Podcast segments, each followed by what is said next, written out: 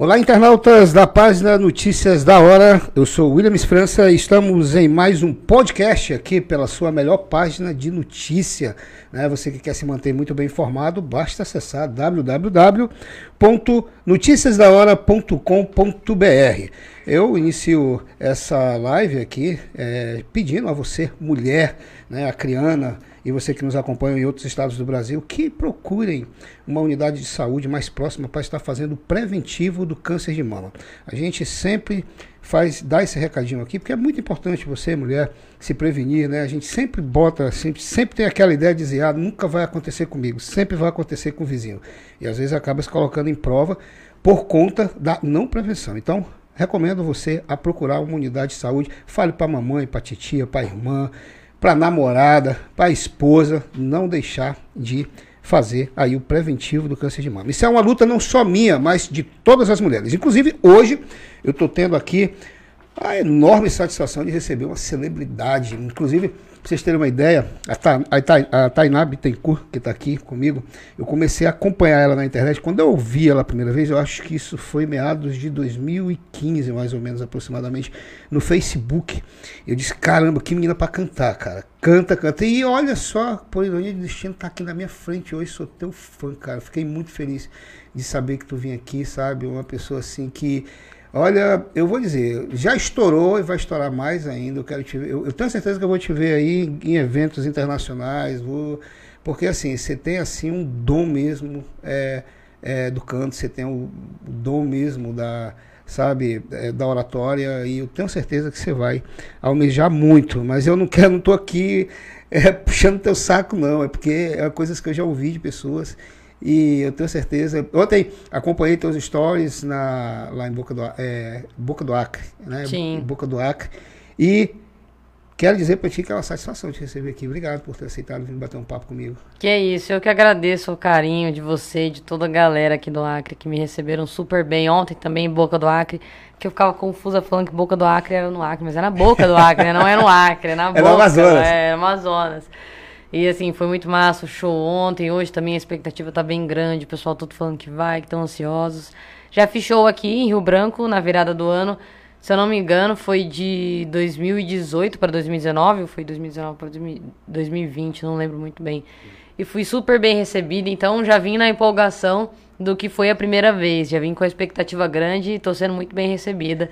E obrigada pelo carinho aí de ter convidado a gente e de gostar do nosso trabalho acompanhar, a gente fica muito feliz. Eu, eu é, li na internet, né, que você, inclusive a gente estava conversando antes aqui, é, a respeito da, da, do início da sua carreira, né? Você começou aos 9 anos de idade. Como foi é, é, esse início? Foi algo assim que você viu na internet, aí você é, disse, não, vou, vou, vou me dedicar ao canto, foi algo assim natural já, que você já cresceu já com violão, já apresentou aquele vozeirão já disse, não, esse aqui é o meu ramo. Como foi? Explica, conta pra gente. Cara, eu sempre, assim, a família da minha mãe é nordestina, então sempre foram muito viciados em música, assim, o tempo inteiro. Então tinha festa, era música, tava limpando a casa, música, música, música, música. E eu comecei a gostar bastante, assim. E como eu era uma criança muito agitada, minha mãe me colocava em aula de tudo. Então, quando eu era criança, eu fazia aula de natação, aula de jazz, aula de futsal, tudo que você pode imaginar. E aí teve uma época que eu, o meu pai foi comprar um presente para um amigo secreto, comprou um CD do KLB e por coincidência eu fui no buscar minha mãe, na época minha mãe trabalhava no shopping, tinha um dia de princesa lá que o KLB ia pro shopping, levava as meninas e tudo mais, fazia um sorteio, nem lembro como é que funcionava. E tava lotado, lotado, lotado o shopping por conta do KLB, da banda KLB. E aí eu era, eu tinha o quê? Três, três não, mais que três, uns quatro, cinco anos. E era loirinha, bonitinha, então naquele meio de mulher doida, beijando vidro atrás deles. Aí eles deixaram eu entrar e me pegaram no colo. E aí perguntaram se eu sabia cantar. E eu só sabia uma música, sabia a música da, da Ivete Sangalo, que era Se Eu Não Te Amasse Tanto Assim. E aí eu falei que sabia cantar, que gostava. E eles pediram pra eu cantar, cantei lá. Eles falaram, nossa, então você vai aprender as músicas do KLB agora. Tomei o CD que meu pai tinha comprado para amigo secreto, tomei para mim e comecei a cantar nos karaokês de aniversário. E até a gente ia pros aniversários, as crianças ficavam brincando lá e eu queria ficar junto com os adultos no, no karaokê. E aí eu sabia a música todinha e falava, nossa, que bonito, né? Menino desse tamanho, sabe ler? Será? Não, era porque eu já sabia as letras. E aí eu falava pra minha mãe, mãe, eu quero ir no, no programa do Raul Gil, eu falava na época. E ela falou, não, você vai fazer eu passar vergonha, vai chegar lá, vai falar que não quer mais. Você quer isso mesmo? Aí a- eu entrei numa agência de modelo, porque o pessoal ficava atrás da minha mãe na rua. E aí a gente acabou fechando com a agência dois anos de contrato. Eu odiava desfilar, odiava qualquer coisa, cantar, cantar, tirar foto, que ficava muito tempo pra tirar duas fotos pra ser aprovada, tipo cinco horas pra duas fotos serem aprovadas e desfilar então eu odiava. Mãe, não quero. Ixi, agora já era, que eu já fechei o contrato de dois anos, não dá. Falei, não, eu quero cantar, eu quero cantar. Me colocou na aula de canto, me colocou no fono, me colocou na aula de teatro, porque eu era muito tímida. E aí, pra compensar, eu cantava no final do desfile. Então eu desfilava com a cara fechada, depois Eu- eu, cantava. você saltava pra é, cantar. aí eu, eu cantava. aí teve uma vez até que o Leão Lobo foi apresentar um desfile. E aí ele, ó, ele foi perguntar no microfone, na frente de todo mundo, se eu gostava de desfilar. E aí, Tainá, você gosta de desfilar? Eu falei, não. Aí todo mundo ficou um silêncio eterno. Não, inventa, a criança tá desfilando, fala que não gosta de desfilar. Depois ele pediu pra chamar minha mãe no camarim. Minha mãe já achou que ia sair de lá algemada, né? Por exploração infantil. Aí ele falou, não, eu vejo uma estrela na sua filha, não sei o que, que ela gosta de fazer, mas apoie ela, não deixa ela parar de estudar e investe, não sei o quê. Aí quando minha mãe começou a dar mais moral, digamos assim, pra esse lance de cantar, e aí eu comecei a fazer vídeo na internet esporadicamente. Não fazia nada pensando em ter um retorno, porque pra mim era algo Era pra compartilhar mesmo aquilo que você tinha vontade é, de fazer. mim, a, pra, pra mim, na verdade, alguém ia me encontrar em algum show e investir em mim, enfim, fazer a minha carreira. Eu jamais imaginei que viria da internet, porque pra mim era muito difícil. Tinha muita gente, tem muita gente boa na internet, muita gente que faz vídeo produzido, fazia um vídeo só com meu celular ali, bem caseiro, sem maquiagem nenhuma, sem produção nenhuma. Então eu postava, eu gostava de uma música, eu ia lá e postava. Aí eu comecei a fazer bares em São Paulo, com- com 16 para 17 anos, já comecei a fazer bar, bastante bar. E aí eu comecei a postar os vídeos. Aí teve uma vez que a Isso Marília... em que ano? Isso, que, você Isso lembra? em dois, é, 2015, 2016. 2015, 2016. Que foi logo que eu disse quando eu comecei a te acompanhar É. na internet. E aí a Marília foi lançar a música Sagecore, né? E um dia antes vazou o áudio da, da música. E aí eu escutei, tipo, ficou no ar uma hora, assim, o áudio. Aí eu escrevi a música no papel, cifrei ela, coloquei as notas e tal.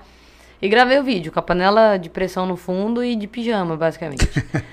e aí no dia seguinte as minhas redes, assim, estouraram de crescer. Porque quando as pessoas iam pesquisar a música dela, meu vídeo já tava embaixo No YouTube. no YouTube. Ah. Então começou a crescer muito.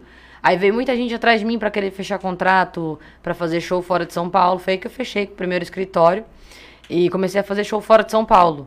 Então, assim, depois, depois desse vídeo, eu parei de fazer bar e aí comecei a viajar. E aí a gente começou não, a lançar não, música não própria. parou nem por conta de que você não gosta, mas por causa do tempo mesmo, porque. Sim, porque eu queria. Na verdade, eu queria subir. Não que. Não Os degraus, bar, é, né? sim, eu queria passar por uma nova fase. E, e o bar foi assim. Eu fiz bastante bar. E foi uma escola muito.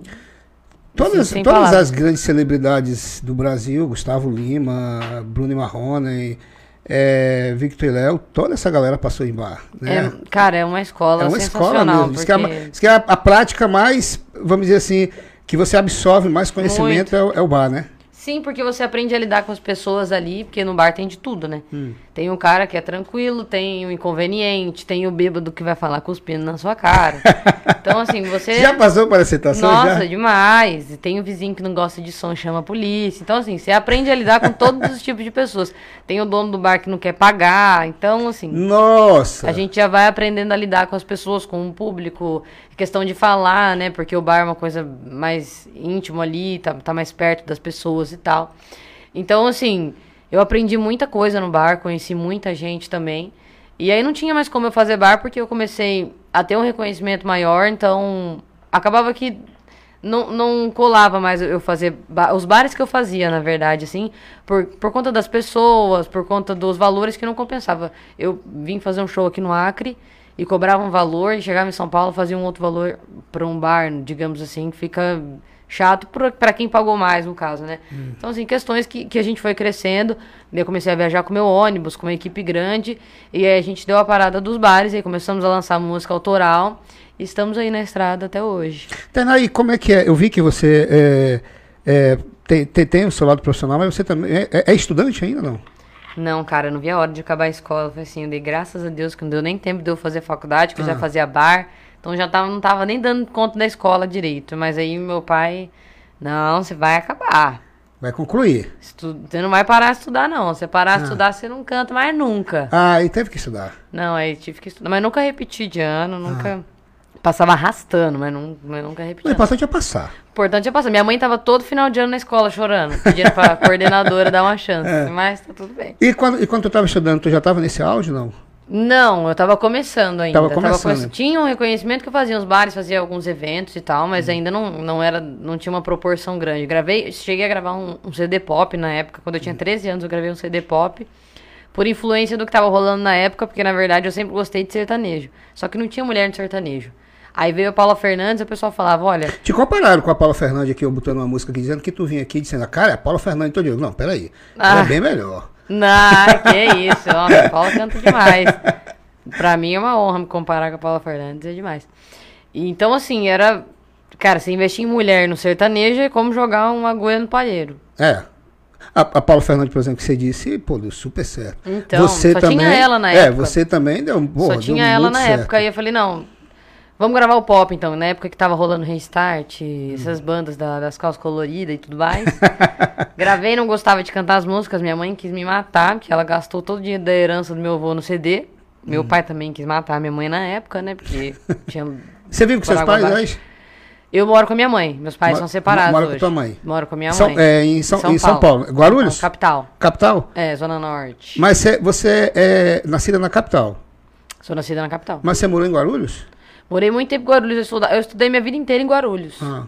Então eu morei dos meus zero anos até uns 15, 16 anos. Com 17 eu fui pra capital. Tainá, e como foi lidar com essa situação? Como é lidar com isso? Por exemplo, de repente, você está ali dizendo que estava de pijama, tocando uma música, uma panela de pressão lá atrás, e de repente, pô, estoura. Quando foi que caiu a ficha, assim, que tu tinha ganhado teu espaço nacionalmente? Cara, quando as pessoas começaram a me reconhecer na rua, né? Que eu achei. E, e as pessoas vinham chorando e tremendo pra me abraçar. Eu falava, meu Deus, o que que tá acontecendo? Porque o meu primeiro show que eu fiz fora de São Paulo foi no Paraguai. No Paraguai? No Paraguai. Nossa, que interessante. Bem atípico, né? Sim. E aí eu fui sem expectativa nenhuma. Eu fui tranquila achando que ia ser igual aos bares, né? Nossa senhora. E aí teve que abrir mais um dia de show, porque não deu pra todo mundo entrar na primeira data. E eu fui jantar no restaurante, e aí começou a juntar um monte de gente no restaurante e começar a gritar. E aí eu fiquei procurando no restaurante quem que tava, não. Eu falei, gente, quem que tá aqui, que esse povo tá ali fora, gritando, alvoroçando tudo. Tem alguém famoso aqui no restaurante, né? Aí a menina falou, não, é, tá aí que tá atrás de você, quer tirar foto com você. Eu falei, meu Deus. E aí, tipo, foi quando eu, eu tive esse contato mais direto, assim, com as pessoas, depois que os meus vídeos começaram a estourar. O pessoal queria invadir o palco e chorava e me abraçava tremendo. Então, assim, pra mim foi. Não, não digo que foi um susto, que um susto parece que é algo ruim. Mas foi uma experiência diferente que eu não tinha reconhecido de primeira. Mas hoje é o que mais me motiva, o que mais me faz feliz e, e não desistir, né? A galera que me acompanha, a galera que fala o que eu ajudei com a minha música. Então, assim, ah, eu tava com depressão, comecei a ver seus vídeos e me senti melhor e tal. Então, eu acho que é, é para isso, é nesse caminho que eu quero seguir. E, Tainá, eu vi que você iniciou sua carreira na, na, na área cover, né? Você é, cantando músicas de outras celebridades como Gustavo Lima, Marília Mendonça, enfim, outro- várias celebridades. E agora você aparece aí com música da sua autoria. é, como foi esse trabalho? Como foi pensado ele? Cara, a gente tava querendo, na verdade, tirar essa, essa imagem de cover, né? Na época, para também subir mais um degrau e ter a questão da Tainá ali, né? A Tainá cantora que tem as músicas próprias, não só que faz cover de outros cantores que também é um baita de um reconhecimento cover que foi onde me trouxe, onde eu tô até hoje, né? Então a gente começou a pensar em, em músicas, só que assim, eu comecei a gravar música autoral em 2017, se eu não me engano. De 2016 para 2017 a gente já começou a pensar em autoral porque a galera pedia muito. Porque o público já entendia qual que era mais ou menos o meu estilo. Então eles meio que me cobravam músicas autorais. Foi aí que a gente lançou Chifre Não é Asa, que é a autoria do Thierry, inclusive. Thierry já era um compositor super famoso, super renomado na época. Aí gravamos Chifre Não é Asa, que foi assim, super bem recebido pelo público. Teve nenhum Google Acha Eu também. muito boa, muito boa É. mesmo. E aí agora a última que eu lancei foi Cama Movediça, que eu fiz com a participação do Matheus Fernandes, da música Baby Me Atende, né? E ele é compositor da música também. E agora a gente tá pra lançar um EP bem com uma roupagem bem diferente, mais maduro, músicas mais românticas, mas não tão meladas, mas uma letra mais mais madura mesmo, que, que é o que eu sempre quis, só que a gente não tinha conseguido achar as músicas ainda e o momento, eu acho que agora sim é o, é o momento. Pô, legal, por exemplo, tu é, tu, tu é até nascida em 97, né? 97. Tá com 24, é, 23? eu faço em dezembro. Faz em 23. dezembro, vi- vi- tem 23, Faço né? 24. Faz, faz 24 em dezembro. E assim, muito prematura, né? Assim, a tua carreira e os degraus que tu já, que tu já galgou, é, comparado a outras celebridades, você tá, vamos dizer assim, a passos largos, né? Isso, é, acredito eu, devido à sua desenvoltura, à forma que você iniciou o seu trabalho. E tu já recebeste convite de al- al- algum, vamos dizer assim, compositor para que você grave essas músicas de- que você grava? Porque geralmente as músicas, por exemplo, tem muitas músicas do Gustavo Lima, Maria Mendonça que são de autorias de outras pessoas que compõem Sim. e levam, né, para ele. Você já foi muito procurada para Então, todas as músicas que eu gravei foram de outros compositores. Agora nesse EP que tem três composições que eu, que eu tô junto com amigos meus que, que compuseram comigo. Então vai ser as primeiras músicas que eu vou lançar que eu escrevi também junto.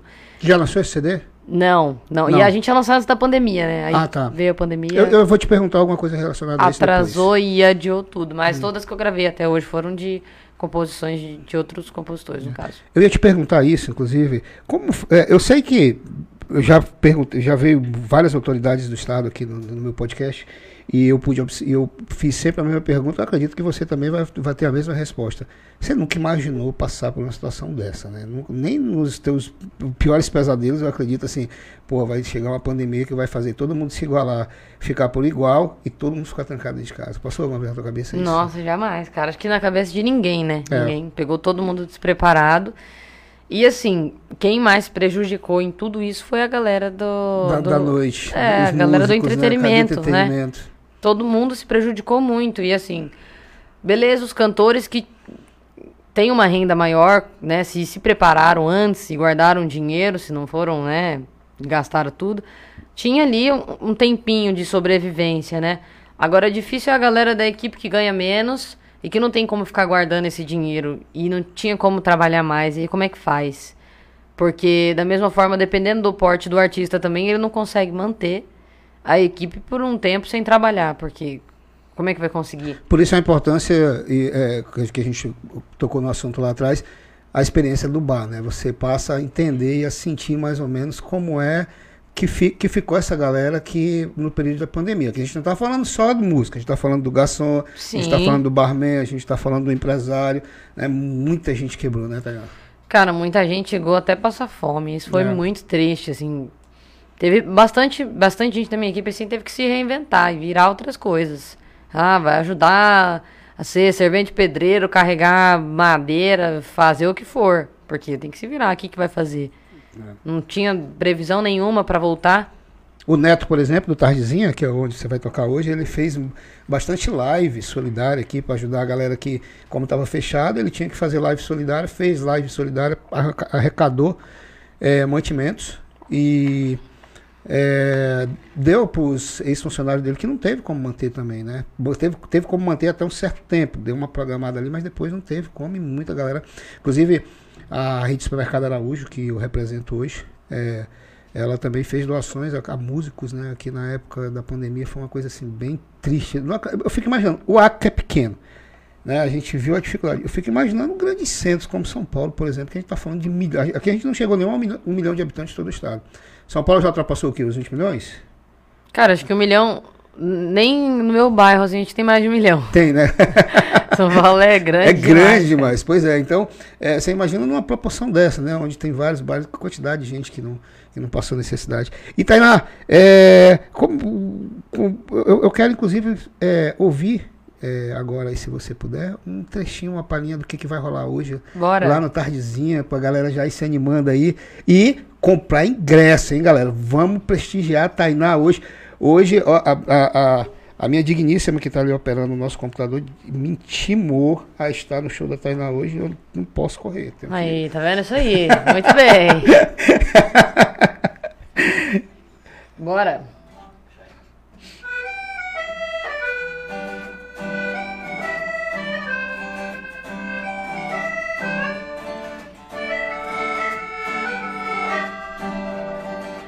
Calma, relaxa, respira, vai contar até três.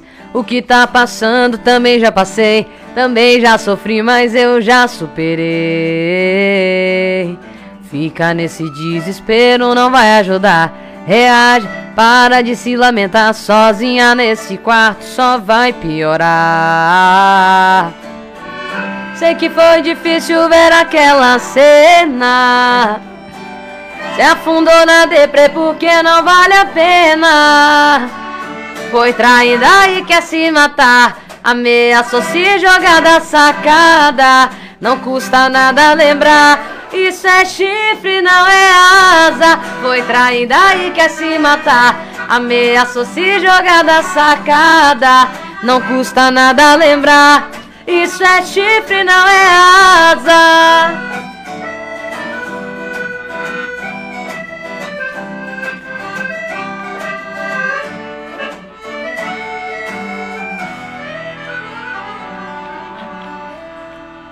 Que maravilha. Olha o que que tá esperando, tá?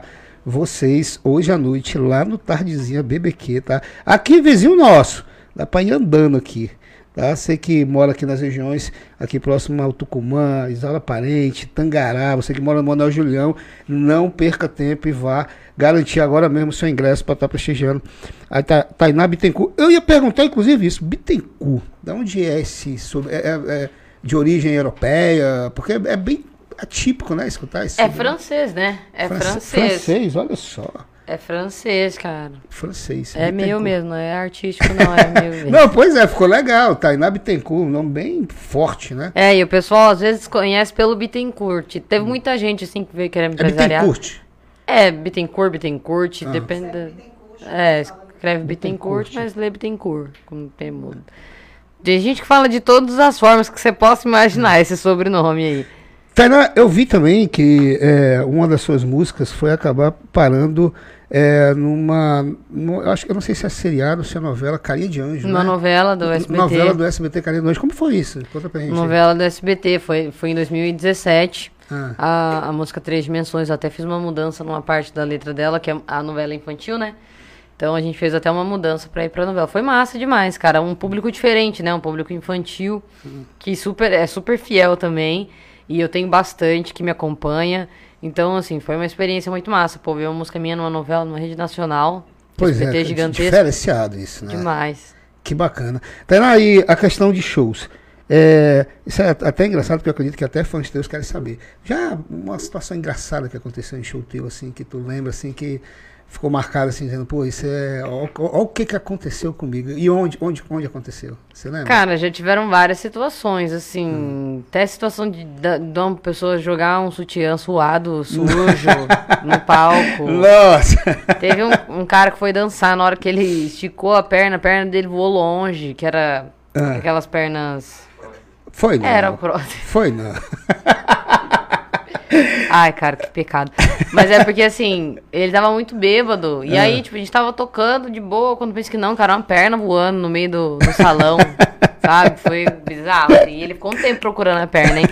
E a gente sem poder falar, o querido, sua perna poder, tá ali. sem poder fazer nada também. Ah, né? sem poder fazer nada, nem ficar dando risada também, né? Cara, meu Deus do céu. Mas assim, ah, tem, tem várias situações. Acho que essas são. Que, que eu lembro as agora, que, as né? Que assim. tu, as que tu lembra que. Uma história? Nossa. Teve, é, teve uma, um, um, show que eu fui fazer. Onde? Lembra? Foi no sul. Ah. Foi no sul. Você tava? Cara, o cara tava com um copo de uísque. Ah. De, de um uísque de canela. E aí ele tava na frente do palco. Ele já tinha tentado subir no palco várias vezes, né? Ah. E aí eu não sei se ele escorregou, se alguém bateu nele. Só sei que o uísque voou inteiro na minha cara, assim, Nossa inteiro. Senhora. Eu achei que eu ia ficar cega, porque eu não sabia o que estava acontecendo. Ah. Porque pra mim tava tudo normal, do nada, pum, o meu olho, e eu não, não consegui abrir o olho. Ah, eu falei, meu Deus, o que, será que aconteceu? Será que estão brigando? Será que estão querendo me linchar daqui? O que, que será que aconteceu? Ah. Aí depois que eu fui ver que o cara tinha, tava com, tava com a mão assim, ó. Ah. E aí foi, pá, bem na minha cara. Aí eu corri pro hotel que era do lado do, da, da é. casa de show. Tomei um banho, lavei o cabelo, sequei rapidão e voltei ainda pra atender o povo. Caramba, cara, que situação. É, porque senão ia ficar atendendo podre a canela, né? Tainá, e me diz uma coisa, é, quando tu veio a primeira vez aqui no Acre, tu chegou a provar a culinária criana? Assim, comidas, comidas típicas Cara, não, eu comi. Comeu quibe de macaxeira? Não. Sério, Eu acho cara. que eu comi até no shopping no, no dia que eu vim aqui da primeira Ah, vez. não, não acredito. Hoje que o Willi levou a gente pra comer um negócio diferenciado. O que, o que, o que, que eu A gente levar? comeu um peixe. Ah, é, tambaqui sem espinha, eu vi. Ah, não, ele é É. diferenciado. O William é meu amigo há de muitos anos. A gente, a gente, foi, é, a gente foi motociclista junto. Ele tinha uma moto de 600, uma, uma, uma CB, era 600, depois ele trocou por uma 1000, eu tinha uma CB 600, aí eu e ele a gente brincava de se pegar. gente boa, tá bem acompanhado, viu, Tainá?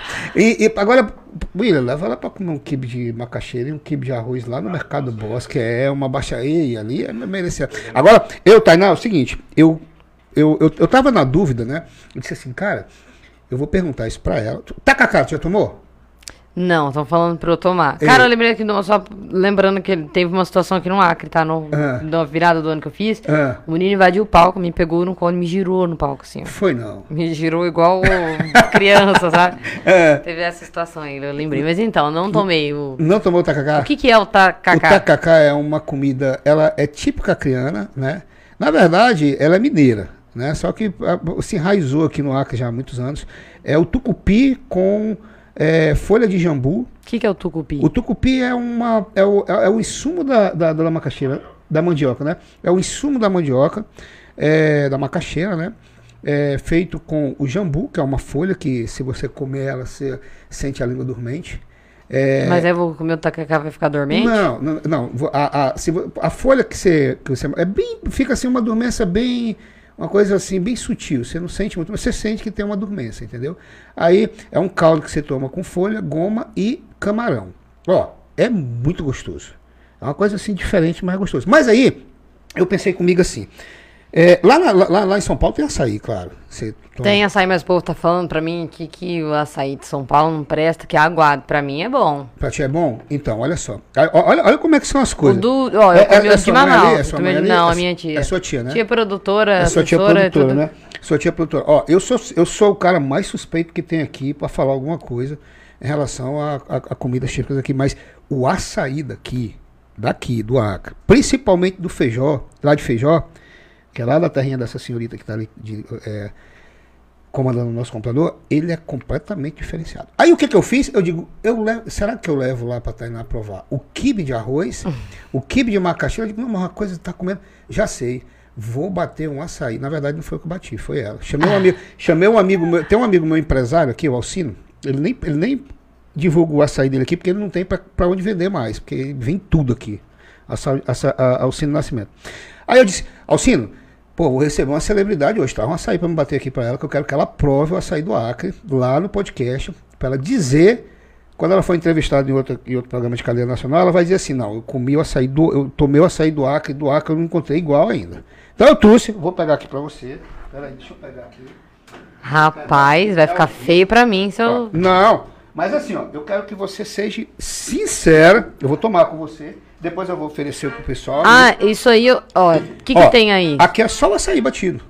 Aqui, ó, aqui é o açaí, aqui é o açaí batido com leite em pó e com açúcar. tá? Eu, eu tomava na Bahia açaí com leite em Com- pó com e banana. E banana, é. Bomba baiana, que eles E- falam. Exatamente. Aí eu vou colocar aqui, não vou colocar muito, vou colocar só um pouquinho, eu acho que tá bom já. Caso você Rapaz. Caso você, caso você, vou colocar um pouquinho pra mim também. Vou colocar um pouquinho pra mim também. Aí assim, eu gosto A cor é diferente. é bem, ó, isso aqui, ó, é o chamado é o açaí puro. Aqui não tem Rapaz. mistura de água, não tem mistura de água, tá? É o açaí mesmo natural. Então eu quero que você prove, aí eu quero que você me diga o que é que você achou. Aí se você gostar, aí eu quero que você ofereça para os seus convidados também, tá aqui eu trouxe bastante copo para que eles possam também provar. Então esse aqui, ó, é o típico açaí de feijó, tá? Típico açaí de feijó. Então eu quero que você. Rapaz. Vamos provar aí, Pro- prova um pouquinho aí, peraí. Qual a primeira aí? Uma delícia. Diferente. Completamente diferente. Pode provar. Você vai gostar.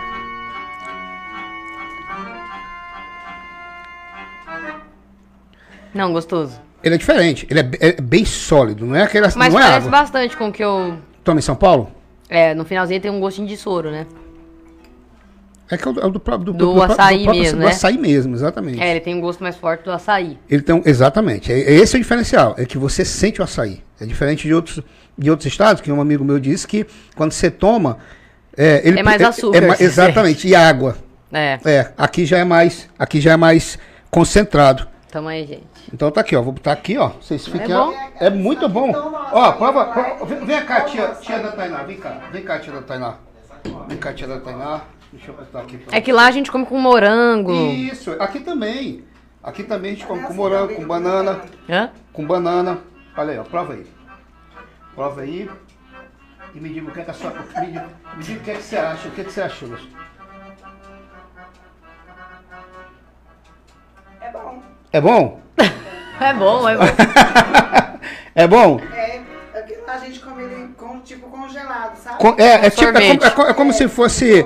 É, é isso, exatamente. Que é, a, gente, a gente toma aqui também. Só que esse aqui ele é, ele é um açaí mais, vamos dizer assim, para você tomar ele. Aí a gente pode botar um leite condensado, pode botar uma banana. Eu não botei muita frescura assim, porque é, a gente, a gente, tá, tá- tá- a gente ia estar ao vivo aqui. Gostou? Esse eu vou dar pra o... Pode ficar à vontade. Ela gostou que ela já vai botar aqui pro pessoal. Olha. Então é porque gostou. Eu, particularmente, eu, como eu disse, eu sou suspeito de falar, mas o açaí do Acre, ele é completamente. Pô, eu fiquei com pena do violonista ali. Vamos botar um açaí pra ele também ali. Pra, Ele tá babando ali, né? tá babando. pra ele tomar também. O, o... Taná, você quer mais água? Cara, eu quero nesse água? calor aqui, eu bebo bastante água. Obrigado. O William tá acostumado já. O William tá acostumado a tomar, tomar açaí aqui à vontade aqui. Servida também? Não, obrigada. Pois é, é, é- é diferente. Então por isso que eu digo, não, vou. Gostou, pai? Por que tomou só um gole? Então tá Olha, bom. chique, gostei da palavra. abacate, não lembra? Hã? Eu nunca comi abacate. Ah, não, você tá zoando comigo. Quiser ter um ali, eu já faço abacatada. nunca comi abacate, não posso te dizer aí. É sério, Tainá? Pô, não acredito, cara. Tem, uma, tem um abacate ali que tá madurinho no ponto pra bater no liquidificador com leite pó. É bom com leite pó também. Pô, já que você adoçou a palavra, eu tenho certeza que depois, de- depois dessa adoçada de palavra que você deu aí, junto com o violeiro ali, o sanfoneiro, vai sair mais uma palhinha pra nós, vai. Bora. Ele gostou, deixa Gostou? Ele quer tomar um. Podem ficar à vontade pra tomar açaí. Vamos fazer advogado pessoal daqui. Não, vamos fazer nem o Google. Acho que o pessoal daqui gosta bastante.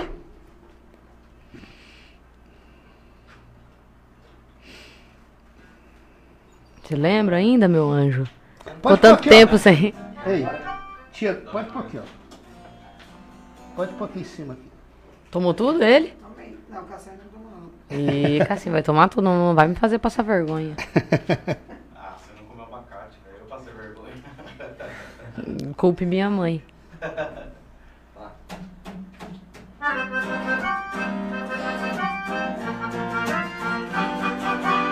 Já te falei que igual a eu, nem o Google achar.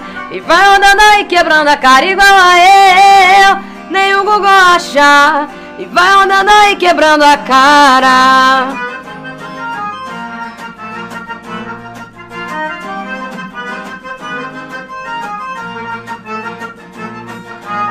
Qual de nós dois que vacilou? Foi você quem foi que não valorizou. Foi você, agora chora arrependido e quer voltar. Já tá pagando o aluguel pro dono do bar. Cê tá do jeito que tá dando pena. Procurando esquema até na fila do cinema. Já te falei que igual a eu, nem o Google achar. E vai rodando aí quebrando a cara igual a eu, nem o Google achar. E vai rodando aí quebrando a cara e vai rodando, procurando, vai rodando, procurando, vai rodando, procurando. E vai rodando, procurando, vai rodando, procurando, vai rodando, procurando os goles de cachaça.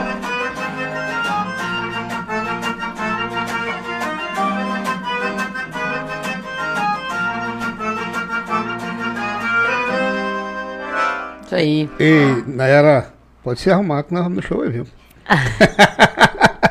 nós vamos no show hoje. E você que está me acompanhando através da nossa live, corra, compra seu ingresso. Vai ser na tardezinha BBQ. Melhor casa de festa hoje aqui do estado do Acre, do meu amigo Neto Brito. Então não perca tempo, vá comprar o seu ingresso o quanto antes, antecipado, tá? Você tem direito aí a camarote, tem ala VIP, mesa, tem para todos os gostos, inclusive individual. Você pode ir Camarote acabou? Ótimo, maravilha. A melhor notícia que eu recebi no podcast, ó, acabou os camarotes. Então, o jeito é individual. Você não vai querer perder essa fera hoje lá no Tardezinha BBQ, né?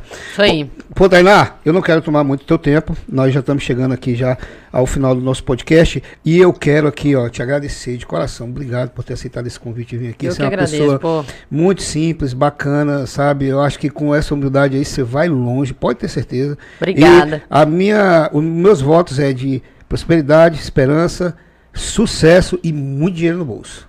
Amém.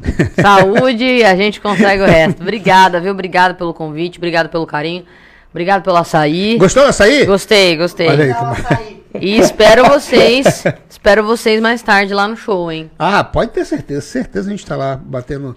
É, eu, eu, eu, eu, inclusive, a Nayara, ela sabe, eu sou uma pessoa que eu tô muito tempo sem beber, mas hoje merece uns dois dedinhos de caipirinha.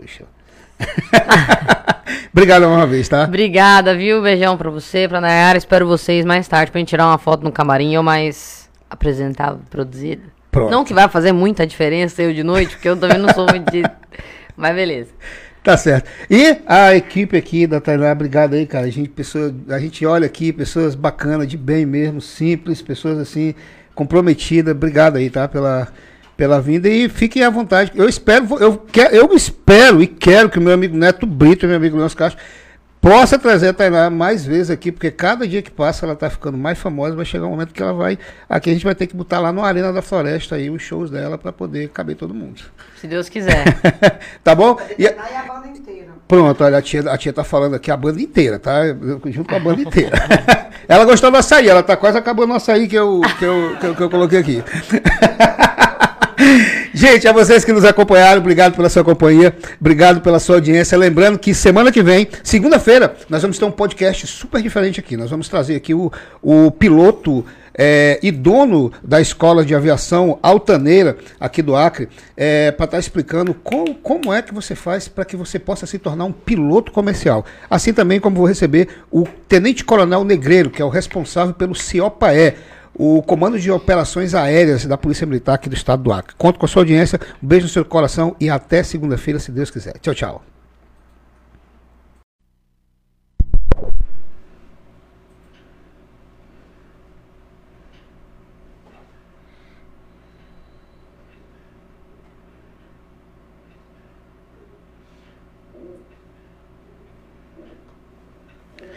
Olá, internautas da página Notícias da Hora. Eu sou William Esperança e estamos ao vivo em mais um podcast aqui pela página Notícias da Hora, né? Inclusive, a gente estava um tempo aí sem se falar. É, eu fiz uma viagem recentemente, não deu para atender. Inclusive, esse podcast estava marcado para segunda e devido aí a essa correria que a gente teve durante a semana, né? A gente acabou adiando e esse bate-papo aqui não podia deixar de acontecer de forma e hipótese alguma. Nara, eu tô nessa câmera do centro? É, tô na câmera do centro. Então, olha só, gente, eu quero, inclusive, aqui, ó, mostrar para vocês o nosso novo parceiro, tá? A Bluefit, a sua academia, a Bluefit, que é do meu amigo Alan, tá? O mais novo parceiro aqui do nosso podcast Notícia em é, perdão, Conversa Franca, Notícia em Ponta, é o site que nós trabalhamos e o qual nós vinculamos essas lives é, que acontecem aqui, assim como as matérias também que são é, escritas aqui durante esse podcast, né? É, inclusive, eu quero apresentar para vocês, hoje eu estou recebendo aqui nos estúdios uma, dois amigos bem especiais, que é o Negreiro, né, Tenente Coronel Negreiro, que hoje ele é o responsável, né, é, atualmente é o diretor de transporte aeronáutico da Casa Militar e também é instrutor de voo. Daqui a pouco eu conto para vocês como é que eu conheci o Negreiro. E também estou recebendo aqui o meu amigo Renato Zampelin. Esse Zampelin ele vai explicar para a gente por que Zampelin, que eu nunca ouvi falar, eu nunca perguntei isso para ele também. Olha que eu já sou amigo dele há muito tempo. E são dois amigos, pessoas que vão hoje poder conversar com a gente e explicar para essa juventude que sonha, né? Tem um sonho aí já. A pessoa, eu costumo dizer que é, eu, eu, eu propago isso para as pessoas que a aviação é algo que parece que já vem cranhado na pessoa, já vem ali já de berço. Não adianta, você começa com aqueles brinquedinhos fazendo brinquedo de é, aviãozinho de papel, brincando, fazendo, é, criando avião, enfim, né? E você vai poder participar conosco fazendo sua pergunta, você que tem a vontade de saber é, quanto custa, é, é, viável fazer, quanto tempo, são diversas as perguntas que vocês vão poder fazer aqui é, e participar com a gente. Primeiro, quero dar meu boa tarde ao Tenente Coronel Negreiro, obrigado por ter aceitado vir aqui bater esse papo com a gente, bater aí tirar a dúvida dessa galera que sonha em ser piloto. Agora, interessante, ó, um é piloto de helicóptero, o outro é piloto de avião. Então, eu trouxe os dois. Tem para todos os gostos aqui, tá? Só não deu para trazer um astronauta ainda, porque é uma coisa mais aí. Por enquanto. Por enquanto. Boa tarde, Negreiro. Boa tarde, William. Boa tarde, comandante Renato. Todos que estão acompanhando esse bate-papo aqui, né? Então, vamos falar de um assunto que, do meu ponto de vista, é bem agradável, né? E agradeço a oportunidade em estar tá podendo mostrar as, um pouco sobre as operações aéreas aqui do, do nosso estado. Maravilha, e também quero dar uma boa tarde e agradecer pela vinda também Renato Zampelin, que hoje, atualmente, é, foi a, o, o, pioneiro que trouxe aqui para o estado do Acre uma escola né, é, toda legalizada e regulada pela ANAC, que é a Agência Nacional de Aviação Civil, e inclusive já fez aí diversos pilotos de avião, comissário. Obrigado por ter aceitado vir bater esse papo com a gente, Renato. Boa tarde, Williams. Boa tarde, Negreiros. É muito bom estar aqui com vocês para poder passar toda essa experiência nossa aí para os seus internautas. Obrigado pelo convite. Maravilha. Ó, para vocês terem uma ideia, o Negreiro, o Negreiro, eu conheci o Negreiro em Cruzeiro do Sul, ele era aspirante, Renato. Ele era aspirante.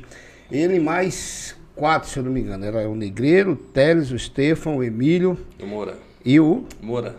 Mo Moura. O Moura, o Moura, exatamente. Tudo subordinado de um tio meu chamado Deodato, que não gosta de futebol. Ele tem raiva de futebol.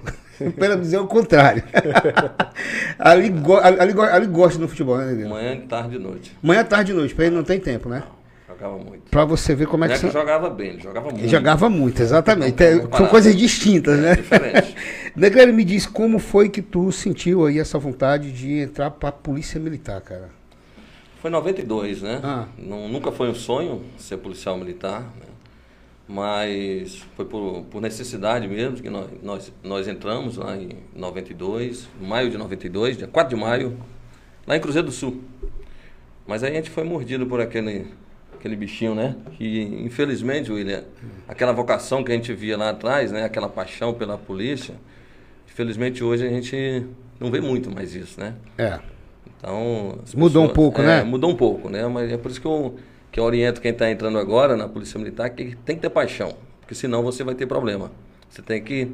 Não é fazer o que você gosta, que não foi o meu caso. Eu não gostava de, dessa profissão, mas aprendi a gostar. Então já, já completei meu tempo, já estou na reserva, já estou há quatro anos na reserva, e, mas ainda está no sangue.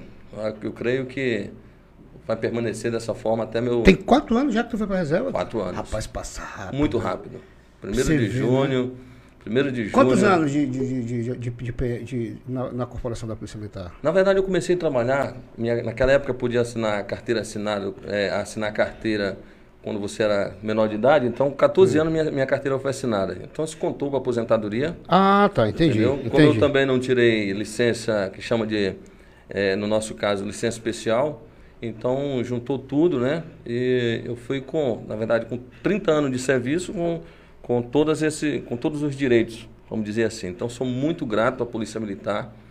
Tudo que eu tenho hoje, abaixo de Deus, é a Polícia Militar. Então eu não tenho porquê, eu defendo a Polícia Militar. Estou na reserva, mas continua é, na nossa cabeça ainda esse nome polícia. Então Sim. é uma coisa, uma instituição, uma instituição forte, séria, né? Que presta um grande serviço à sociedade acriana. Você pode ter certeza disso. E como foi que surgiu a ideia de se tornar piloto de helicóptero? Era algo que tu já tinha de infância já? Da mesma forma, também não foi um sonho. Não foi um sonho. Não foi um sonho. Foi uma consequência. Foi uma, vamos dizer assim, uma oportunidade, né? Que, eu, que tu que teve. Eu, que eu tive. É, eu saí para fazer um curso de operações aéreas e lá aproveitei e fiz um curso teórico em 2003 curso hum. teórico de piloto privado de helicóptero. Isso em 2003? 2003, 2003. lá em Minas, em Minas Gerais. Ah. Né? Mas tu e... foi por conta própria ou pela Polícia Militar? Não, fui pela Polícia Militar. A Polícia Militar colocou aberto Vagas, como foi? Foi, exatamente. Fui fazer um curso de, de, de, como eu falei, de operações aéreas. Não foi um curso de piloto, Hum. né? mas chegando lá, aproveitamos e fizemos um curso teórico. Fizemos lá no, no, no Batalhão de Operações Aéreas da Polícia Militar de Minas Gerais. Mas tu tinha opção entre piloto de avião e helicóptero não, ou não? ali foi para helicóptero. Só para helicóptero. Somente, né? E naquela época não tinha nem previsão de chegar helicóptero no estado. Inclusive o helicóptero chegou aqui em 2009, seis anos depois. né? Aí sim, quando foi em 2008 que começamos a, a desenhar o projeto de aviação, eu fiz parte desse projeto. E aí a gente começou a, a já a, a fazer as horas de voo. E estamos aí desde a fundação do Ciopaé, que foi em 2009.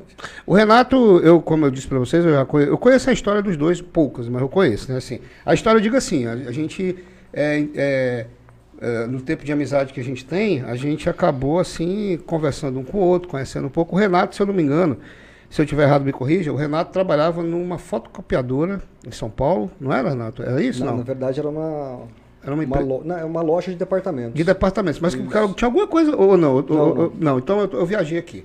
Enfim. E aí o Renato é, é, era lá de São Paulo, e daí ele veio aqui pro Acre, eu conheci ele, ele já era piloto, né? Mas como foi que surgiu aí essa, essa paixão pela aviação, Renato? Rapaz, Williams, já ao contrário do comandante Negreiros, o meu já vem desde a infância.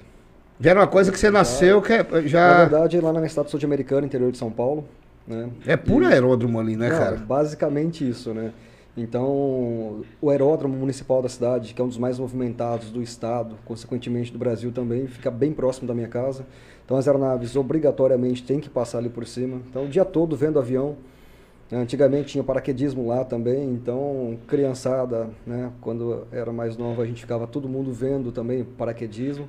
Sem contar que as rotas né, das aeronaves grandes também, para o Aeroporto Internacional de Campinas e para o de São Paulo, passam tudo ali em cima. Hum. Então era uma coisa que era comum, né? Então é o dia todo vendo avião, escutando avião. né? Então aquele desejo já vem, né? Esse desejo de, de pilotar, de estar lá em cima, de ver o mundo de um jeito diferente, já vem desde criança, no meu caso. Tá, mas tu me falou quando a gente conheceu há, tempo- há alguns anos atrás, você disse pra mim que tinha medo de altura. Que história é essa? Rapaz, essas coisas não pode contar. Ah, conta, conta que história é essa que tu tem É, desse de medo de fato, altura. é, de fato. Ah. Eu tenho medo de altura, sim. Mas medo de altura, assim, não de estar no avião. Ah, Dentro tá. do avião eu tenho a certeza que não vai acontecer nada de ruim ali, né? Tem a segurança da sustentação do avião. Agora, eu subir em cima de um prédio, chegar no parapeito e olhar lá para baixo. Já é. Ah, não, mas não isso aí vou, todo não. mundo tem. isso aí todo é mundo esse tem. tipo de medo de altura que eu tenho, né? Entendi. O, o Negreiro, o, é, o Gladson, inclusive, tem, tem um, um internauta aqui, o Gladson. Ele está dizendo boa tarde a todos, em especial ao Tenente Coronel Negreiro, uma pessoa extraordinária e que feito, tem feito um ótimo trabalho. Ele fez uma pergunta aqui, mas eu vou deixar essa pergunta mais para frente, para a gente poder não perder o raciocínio aqui. Negreiro, e aí você foi lá, fez o curso, fez o curso e já tinha uma, alguma ideia de que teria um helicóptero aqui, já, já era premeditado ter o helicóptero, ou você foi assim, disse, não, vou fazer o curso, caso apareça, eu já tenho. Na verdade, não tinha a ideia, o Estado ele não pensava ainda na aviação, isso em 2003, né? Mas a gente tinha uma visão de futuro. Uma hora isso ia chegar. né? Quando foi em 2008, teve o, o legado do Pan-Americano, onde a Secretaria Nacional de Segurança Pública ela ofertou para o Estado um helicóptero e quando a gente olhou o modelo, ele não atendia. Foi quando nós trabalhamos no projeto, junto com a grande equipe que, que tinha no governo, de fazer de uma, da aquisição de um helicóptero multimissão. E foi escolhido o helicóptero atual, que é um Esquilo, é um Hotel 125, né, hoje, que é um Esquilo B2. Mas é bom destacar, William, que não é o, o Negreiros, né? Nós temos uma equipe hoje multi, multimissão. Eu vou falar agora um pouco do Ciopaer, né, que é o O que é multimissão? Multimissão é, é aquele, aquela equipe que cuida, no nosso caso aqui, do, do resgate aeromédico, da operação policial, do transporte de, de pessoas, do transporte de tropa, né? que trabalha na administração. Então nós temos uma equipe, porque muitas vezes você vê só a figura do piloto, a figura do copiloto, do, do, do tripulante, né? mas é, dependendo da missão, o piloto ele só conduz a aeronave. Na- nas nossas missões policiais mesmo, nós temos nossos operadores, que eles que são os responsáveis pelo resgate propriamente dito, né? Eles são responsáveis também para balizar o helicóptero em local de pouso mais restrito, né? É aquele que vai atirar da porta do helicóptero numa ocorrência policial. É aquele que vai descer num, numa operação de rapel para salvar uma pessoa ali embaixo. E fora isso também nós temos a nossa equipe de administração, que é fundamental. A gente fala o seguinte, fazer voar é o mais difícil. Voar é o mais fácil. Né? Voar é o prêmio.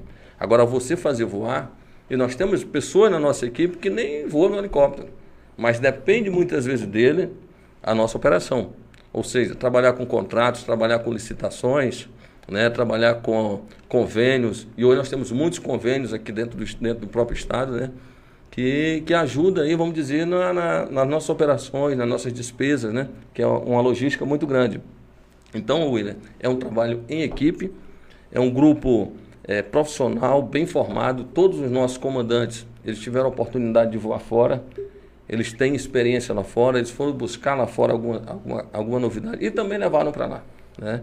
Então é um momento aqui de dizer que o CIOPA é um Centro Integrado de Operações Aéreas, subordinado hoje à Secretaria de Segurança Pública, está presente através do helicóptero em todos os municípios do estado do Acre. Eu não digo todos os dias, toda hora, mas nós já fomos em muitos loca locais, principalmente aqueles locais isolados, onde só chega de barco ou, não digo nem de avião, ou de, de helicóptero. Né? E se você me permite, em 2009 a gente tinha um helicóptero, que era o, o, o 01, nosso ARP 01, e agora esse ano, esse ano no, no, no governo atual, nós aumentamos a nossa frota com mais um helicóptero e dois aviões. Então hoje nós temos quatro aeronaves em plena operação e dando, vamos dizer assim, indo nos locais mais difíceis aí, né? Levando assistência a quem mais precisa. O meu querido amigo é, e colega de trabalho, Luciano Tavares, ele está pedindo para me perguntar aqui, perguntar ao Negreiro se ele prefere IPA ou Pilsen. A IPA é melhor. A IPA é melhor? É. O, que, o que, que é? é? o, Luciano ele está falando de cerveja. Ah. Né? eu, eu, sou, eu, eu, gosto de, de degustar cerveja, assim como ele também, né? É. Então a gente já tem algumas, alguns rótulos aí que tá, tá, no histórico. Tá então, histórico. Luciano, um abraço para ti aí, meu amigo. A IPA é, é de preferência. É de preferência, né? Legal. Ô, Renato, é, uma diferença é, claro que eu sei que existe diversas, né? Mas se tu puder, por exemplo, falar um pouco, é, hoje, por exemplo, você pode fazer é, a você pode fazer o curso de piloto de avião, porque hoje nós temos duas aeronaves, né? Nós temos tanto um helicóptero como um avião, né? Uhum, exato. É, a pessoa opinar hoje para ela fazer um curso aqui no, vamos dizer assim, a pessoa diz, ah, eu quero voar, mas eu quero fazer um curso onde me dê aí uma garantia onde eu possa pagar, um exemplo, né? O que, que sai mais barato? Fazer um curso de helicóptero ou um curso de piloto? Em termos de valor, né, o curso de piloto de avião ele acaba sendo um pouquinho mais em conta. Mais em conta. Tá. É, as horas de voo em si, de um modo geral, né, do helicóptero para o avião, o helicóptero acaba custando em média aí pelo menos 80% a mais hoje. Hoje. Tá, então acaba saindo um pouco mais caro fazer o curso de helicóptero. Hoje, para o cara ser um piloto de avião, ele leva em torno de quanto tempo? Para ele se tornar um piloto, vamos dizer, um piloto comercial, onde ele diz, não, eu quero voar companhia aérea, eu quero voar TAM, Latam, eu quero voar é, a Gol, enfim, Azul, quanto tempo? É, isso aí vai, vai depender muito do bolso que a pessoa tem, tá, Williams? Hum. Tá certo? Se ela tiver com um dinheiro suficiente para fazer o curso ali já tudo de uma vez, em um ano ela sai formada aí como um piloto comercial já apta a trabalhar numa linha aérea. Mas claro, a profissão de piloto ela não se limita só à linha aérea, tá? E também não é só profissão. A gente tem muita gente aqui no estado mesmo que acaba tendo avião uhum. por hobby ou para se deslocar entre fazendas, usa como meio de transporte mesmo, diário praticamente isso aí. Então, então a, a, em torno de em um, um, ano consegue fazer tudo. Um ano consegue um fazer ano tudo. consegue fazer tudo. Já tá, tá mas, tá, mas, mas, mas, tem uma questão também da questão de horas de voo. Né? Exato. Porque, por exemplo, é, as linhas aéreas, se eu tiver enganado, por favor, me corrija, tá? Eu costumo eu, eu costumo falar sempre aqui para os meus convidados que eu sou um mero aprendiz aqui, eu aprendo com, com as pessoas que vêm aqui. É, as empresas geralmente elas pedem aí uma questão de horas de voo, né? Por exemplo, se chegar um cara com 1.500 horas e chega outro com 3 mil, por exemplo, de 3 mil certamente será contratado. É assim que funciona? Não necessariamente. Não necessariamente. A, a hora de voo, né? Claro que ela vai contar muito porque é a experiência nossa, Uhum. né? A gente não considera tu tem quantos anos de experiência na aviação. A gente considera assim, tu tem quantas horas de voo, que é a nossa experiência. Uhum. Tá certo? Então, hoje as empresas elas acabam pedindo uma quantidade mínima, mas é basicamente por questão de seguro, tá? Então, Certo. alguns seguros de algumas empresas aí, eles conseguem fazer a partir de 500 horas de voo. Então, o profissional 500 tem horas? que ter a partir de 500 horas, outras empresas a partir de mil horas. E vai uma questão também, Williams, de mercado, tá? Por exemplo, o mercado hoje está saturado. Então, vão contratar o pessoal com uma experiência maior para fazer uma Mas está seleção melhor. tá né? saturado por quê? É falta de investimento do empresariado na questão de contratação de, no- de até de, vamos dizer assim, de novas empresas para chegarem no Brasil, falta Não, de aeronaves, o que, que é? Bem pelo contrário disso. Foi justamente a pandemia que estagnou as nossas aeronaves. Mas, em contrapartida a isso, né, a Boeing mesmo ela fez uma projeção agora no mês de fevereiro que a América do Sul e Caribe vai precisar, dentro de 20 anos, de pelo menos mais 2.600 aeronaves. Isso equivale a praticamente, Williams, é, 120 mil pessoas trabalhando. Isso entre pilotos e comissários, né? Entendi. 120 mil tripulantes. Então é muita gente. Hoje mesmo, né, a gente fala, ah, mas está devagar ainda o movimento por causa da pandemia, que está tendo a retomada agora. A Azul, tá, é, os dados dela de agosto e setembro, ela está 10% acima na quantidade de passageiros transportados em relação ao mesmo período de 2019. Ou seja, antes da pandemia. Então a gente está num mercado voltando agora, nesse pós-pandemia, muito forte, crescendo demais. Crescendo né? muito. A, a Emirates né, e a Qatar, que são empresas lá do Emirados Árabes, já anunciaram que até o final do ano, até dezembro, eles vão contratar pelo menos mais mil tripulantes cada uma. Mil É tripulantes cada um. E eles vêm no Brasil contratar, viu? Caramba, cara. É, E, e teve muita gente que foi demitido que você soube durante essa pandemia, Renato? é, o sindicato, na verdade, algumas categorias aí, tanto para pilotos quanto para comissários, entraram, conseguiram, na verdade, né, um acordo com algumas companhias. Então a Azul não demitiu, a Gol não demitiu, mas esse pessoal ficou em casa. né? Então ficou recebendo salário base em casa e não foram demitidos. Já a Latam, ela não conseguiu isso, ela acabou demitindo um pessoal aí. Certo. Mas está voltando tudo agora, viu, Williams? Tá voltando tudo Está agora. né? voltando bastante. A Latam mesmo ela já está com mais de 85% das operações do, pós, do pré-pandemia, né? de pré-pandemia. Maravilha. Negreiros, uma- eu, eu recebi aqui alguns, algumas autoridades, como por exemplo o doutor Jordano Dourado, recebi o, é, três delegados de, polícias, de polícia aqui, e nós tocamos em um assunto interessante que é, é, a- essa, vamos dizer assim, porta de entrada do narcotráfico, da droga, aqui pela nossa região, principalmente aqui no estado do Acre. Nós vivemos aí, é, nós somos é, estado fronteiriço de, por exemplo, Bolívia, Peru, né, é, que vamos botar assim, que são os, a, a própria Colômbia não é diretamente ligado, mas faz essa rota, né? E a gente esteve falando da falta de efetivo, é, principalmente da Polícia Federal, é, relacionado a é, a questão da dessa fiscalização tanto terrestre quanto é, a questão da da, da, da fiscalização aérea. Né? Nós sabemos que nós temos hoje uma fronteira onde falta praticamente fiscalização. A gente sabe disso. Você acha que se tivesse um efetivo, por exemplo, um exemplo, vamos dizer, dois helicópteros destinados a essas fronteiras, né? Uma, uma ação da Polícia Federal mais, é, vamos dizer assim, mais firme, você acha que mudaria essa, essa história? Você, enquanto comandante de aeronave, você que já tem várias missões aí, você acha que isso aí funcionaria? Com certeza. Eu não tenho dúvida disso, né? O- tem um estudo que diz que o helicóptero, um estudo feito nos Estados Unidos, o helicóptero ele faz um trabalho de 35 viaturas. Né? Então, a gente já teve a oportunidade de sobrevoar vários pontos na- nas fronteiras aqui do estado, né?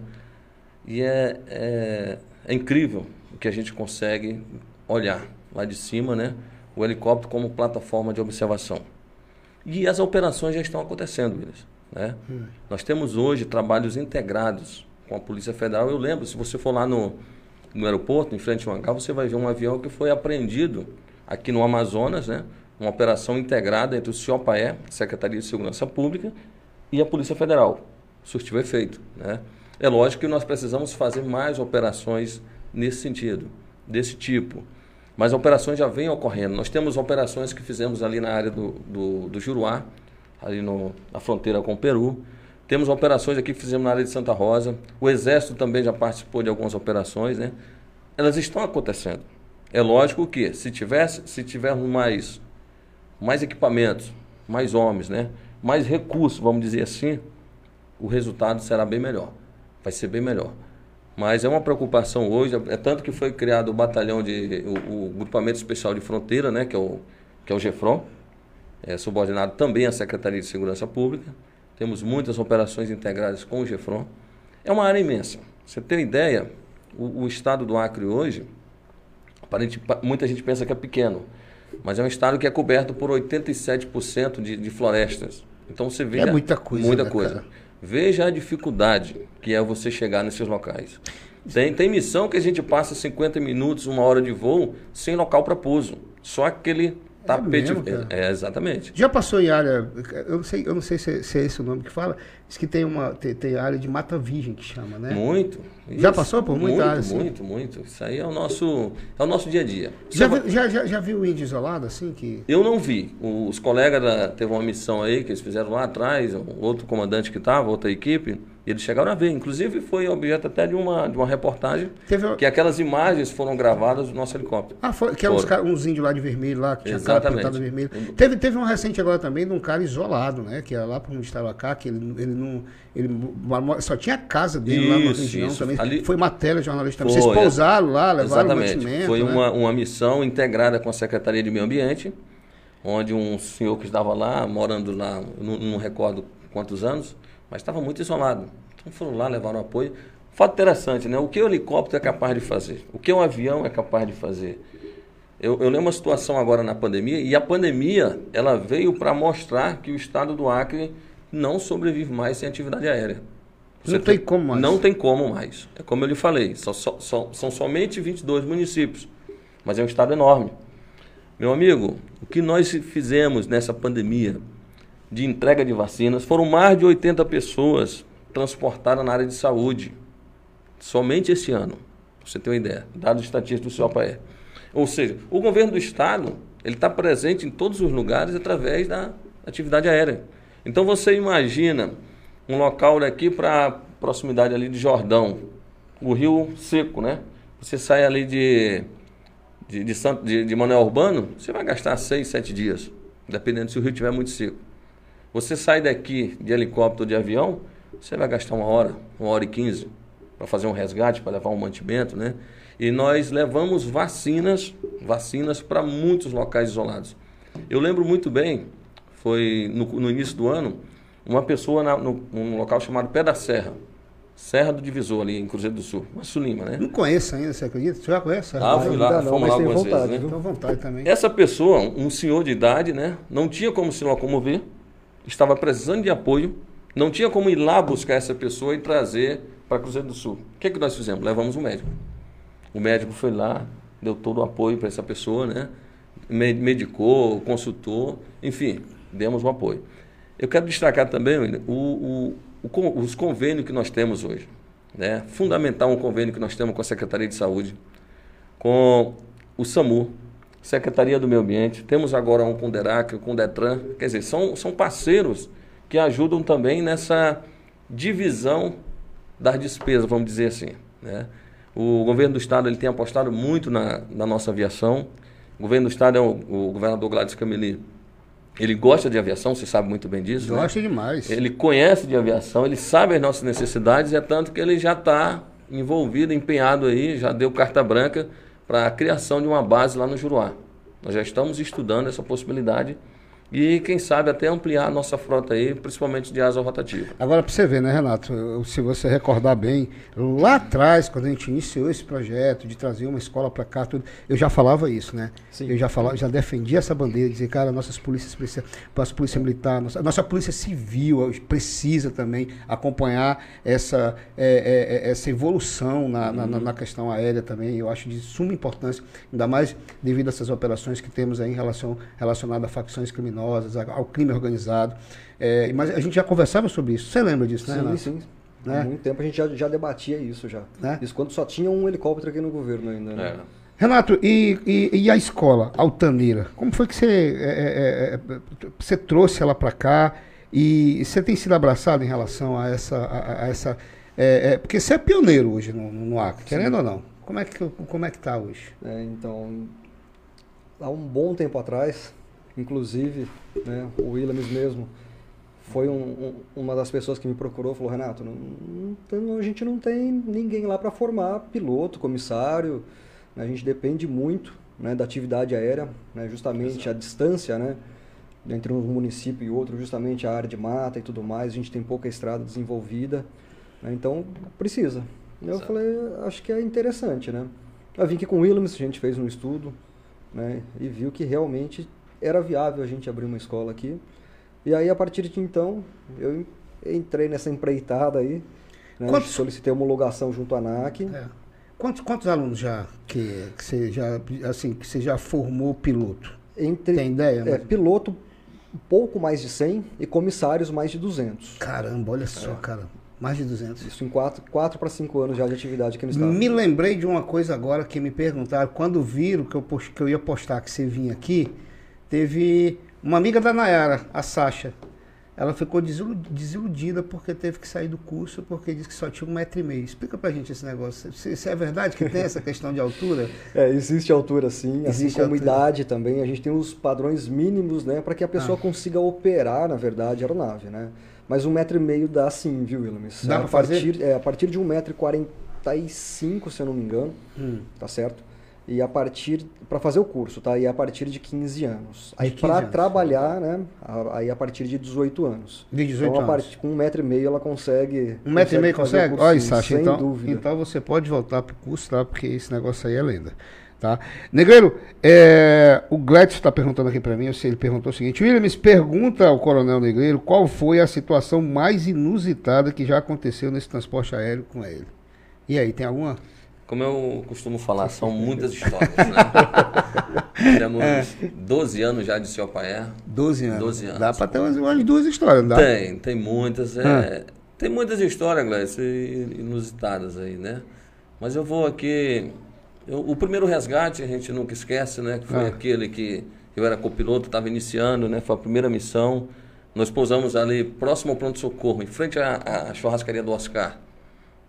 Ali se- vocês pousaram? Foi, ali. Dif- Difícil acesso. né? Trazendo duas vítimas no acidente automobilístico lá em Manuel Urbano. Hum. É, isso foi o primeiro, primeiro resgate nosso, né?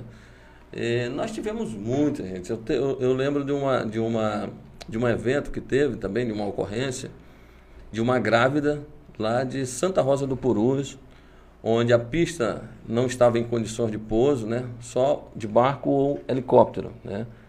E a equipe do SAMU ligou, eh, dizendo que estava muito grave a situação.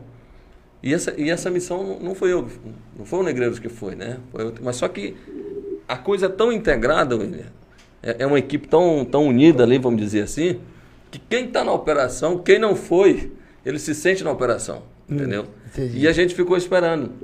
Então, uma hora e 15 minutos, estava lá em Santa Rosa do Purus, já embarcando a grávida, o esposo dela, né?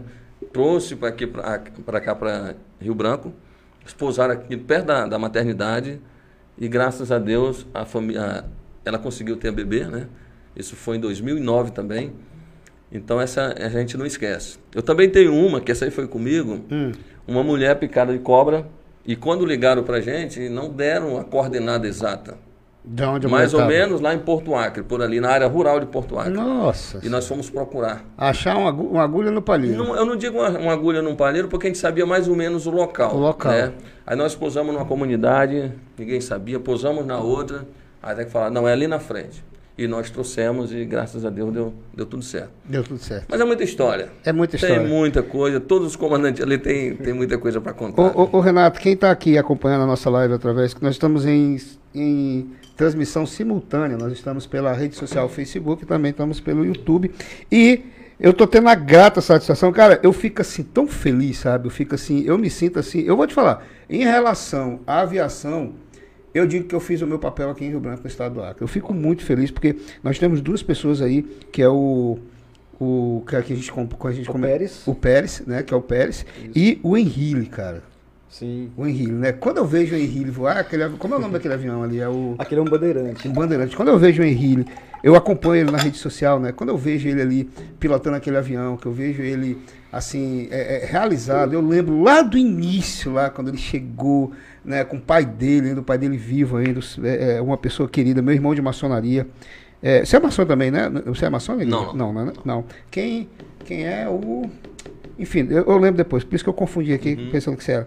É, ele é, é meu irmão de maçonaria, e ele dizendo aqui, né? É muito bom o papo. Gratidão eterna ao Renato e a você, Williams, por ter me dado esse empurrão e oportunidade de realizar o meu sonho de criança. Inclusive, é um cara que fez o, o curso. É, com o você, Henriles, né? ele foi, um do- um- foi, na verdade, a primeira turma de, de pilotos. O Henriles estava inserido junto com o Pérez, que também hoje ele é piloto aí do, do Chopper Air, né, de avião.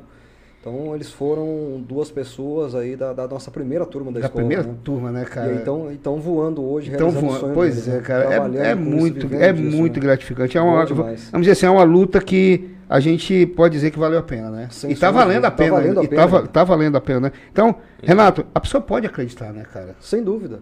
Como eu falei, o mercado da aviação hoje, né, a aviação civil está crescendo demais. Né, Esse período pós-pandemia, o pessoal que ficou em casa agora, tá todo mundo doido para passear, né? O pessoal que voltou do home office, tá trabalhando presencialmente, também tem que viajar. né? Então, a aviação, ela promete muito para os próximos anos aí. Quem está acompanhando a nossa live também está mandando um abraço pro, pro Tenente Coronel Negreiros, é o Tenente Soares. Está acompanhando aqui a nossa live. Obrigado, Soares. Um abraço, a Soares. nossa, a nossa, a nossa live está bombando aqui de acesso, tanto na, no, no YouTube quanto na, no Facebook. Você que queira participar, mande seu alô aí, tá? Participe com a gente e mande aí é, a sua pergunta também, caso você tenha alguma dúvida. Negão, eu tenho uma outra, eu tenho uma outra pergunta. Já tentou assim, vamos dizer, eu sei que a gente às vezes fica naquela vontade assim, ah, eu quero voar tudo. Sentiu vontade já de fazer o curso de, de avião ou não? Não. Não sentiu essa Não, vontade, não? não, eu- Mas tem gente que tem essa, É, tem eu- esse- essa coisa não, eu quero voar tudo, Eu né? acho que a minha praia é a asa rotativa, né? Ah, Que é? é, que é helicóptero, né? Mas eu quero destacar a importância da asa fixa, que é o avião. Ah, A pandemia ela veio mostrar aqui no estado, né? A importância, como eu já falei no início. E os dois aviões que, o, que nós adquirimos, né? Na verdade, como eu falei, foram, foi mais um helicóptero e dois aviões. Todos doação, tá? O helicóptero foi do Ministério da Justiça, um avião foi da Polícia Rodoviária Federal e o outro avião foi da Casa Militar do Mato Grosso do Sul. Isso teve um empenho direto do governador, o governador Gladys Camelier, aquele que eu não falei, ele gosta de aviação. Ele né? gosta. Ele, Então- sabe, ele, ele- ele tem brevet de, de piloto? Tem, Ele- tem sim. Tem? É. Ele sabe voar mesmo? Ele faz umas, umas gracinhas dele. Ele decola, ele, né? mas ele, por enquanto ele não está voando. né? É. Certo. Mas entende muito de aviação e isso facilita muito a nossa vida, de, a nossa gestão. Né? né? Porque o nosso voo, William, ele não é um voo individualizado, ele é um voo institucional. Ah. Então, quando aque- aquele helicóptero decola, não é um voo do comandante Negreiro, não é um voo do comandante Samir, do comandante Albuquerque, do comandante Fontes, né? É um voo do Estado. Então, o, o governo do Estado, ele está indo para diversos locais, os locais mais isolados, né? Então, foi muito importante os aviões também, o, o asa fixa. Eu lembro que nós levamos muitas, muitos, muitos insumos, né? muitos mantimentos naquela época da pandemia, muitas vacinas, muitos remédios, cilindro de oxigênio. Para você ter uma ideia, Renato, faltou é, é, muita demanda e tinha dia que não tinha avião aqui. Para você ter uma ideia. Não tinha. Não É. tinha. E com o helicóptero era até mais fácil também, né? Exatamente. Só que o helicóptero, a gente, a gente dá a opção, a gente prefere levá-los para locais onde o avião não pousa. Entendeu? A gente seleciona a operação. É, cada, cada aeronave ela tem uma função, né? E, e aí eu, eu vejo que hoje, hoje o senhor Paia, as críticas já diminuíram muito. Quando eu falo críticas, eu falo em convencimento, porque no início não foi muito fácil. Um projeto É, É audacioso. audacioso, exatamente. Um Audacioso. grande projeto, né? É, um- algo novo aqui no estado. Se tu, me, se tu me permite, eu lembro até da galera, muita galera falar merda mesmo. Assim, Sim, dizer, ah, vai, vai só gerar gasto, a galera tá É, voando mas- helicóptero, mas queimando o- gasolina, mas na verdade é a Mas hoje, de- William, não, sabia- não, não dá nem para você criticar, porque as pessoas não entendiam também. Era, era o É, início. era algo novo, né, Era algo cara? novo, era o início, né? Mas hoje, só critica quem não conhece. É. Eu duvido, eu aposto com você, alguém dessas comunidades isoladas criticar as operações aéreas do Estado. Se alguém criticar, vamos fazer uma visita lá no Sopé. Vamos conhecer a nossa atividade. Eu tenho certeza que ele vai sair de lá com outra visão. Porque o que a gente faz de bom, né, para as pessoas, principalmente que não têm condições, meu amigo, entrega de sacolões, como eu falei, entrega de mantimento, entrega de remédio, leva médico, aqueles projetos de saúde itinerante. Então, meu amigo, o que, que era questionado naquela época? Que era muito caro, É. né? E eu concordo. Realmente a atividade aérea não é barato, ela é caro. Mas você tem que olhar o custo-benefício. E o que proporciona também Exato. diretamente a uma, por exemplo, é, como você disse, uma pessoa lá picada de cobra. Se não tivesse o helicóptero ali, certamente ela Ia morrer. Ia Ou morrer. seja, será que uma vida vale mais do que uma manutenção de helicóptero? É onde eu ia chegar. Quanto vale uma vida? né? Exatamente. Quanto vale um voo carregado de vacinas para levar para as comunidades isoladas? Onde muita gente é, é, é, ficou imunizada, né, Exatamente. diretamente ligada a esse trabalho. Você leva ali duas mil doses de vacina, três mil doses, no mínimo ali você está imunizando a metade das pessoas. E salvando vidas, Salvando diretamente, claro. Nós tivemos uma situação, desculpa aí, comandante, mas eu vou falar aqui. É, os aeródromos de Porto Valdo e Taumaturgo, no início da pandemia também, eles foram interditados. De imediato, o governo do estado já contratou um helicóptero, deixou baseado lá na região do Juruá, e em momento algum aquela população ficou desamparada. Então você veja aí, e o Rio Seco, né, como a gente chama aqui, de Taumaturgo para né? Cruzeiro, muito inviável. Você eh, trazer um, um doente de lá para cá de barco, de lá para Cruzeiro de barco, é totalmente inviável. Então, meu amigo, como eu te falei, hoje o Céu Paé está com quase 4 mil horas de voo. 4 mil horas. 4 mil horas de voo, juntando os helicópteros e aviões. Quantos, Quase. quantos pilotos na, na- Nós somos quatro comandantes. Quatro comandantes. É, e nós temos hoje aqui no, no Como é o estado... nome? Fa- Fala o nome, tem, tem o Sami. O Major Samir é o nosso Sami, coordenador. Sami, eu conheço. Sami é meu amigo. Na época eu era cachaceiro, que eu, eu já bebi cachaça, tá? Eu era cachaceirozinho. E o Sami mora. Ele mora aqui no bairro dos Engenheiros. Não sei se ele mora aqui Mora, no, mora ali, Engenheiros, né? mora. Meu amigo de infância. Uma hora, gente. mas quem manda lá é a mulher. Ela Ah, não, isso aí é é porque ela- canto. ele é major, ela é tenente Ó, coronel. Aquela dali tem um metro e meio, mas é valente, meu irmão. Mas é uma excelente pessoa, excelente profissional, entendeu? Aí nós temos também o, o comandante Albuquerque, que é o coronel da reserva também do Corpo de Bombeiro, o coronel Fontes, né? Ah. Costumo dizer que lá tá, tá tranquilo, vamos dizer assim. Pode ir sem medo. Renato, e hoje, o cara ele quer fazer um curso de piloto de avião na Altaneira, né?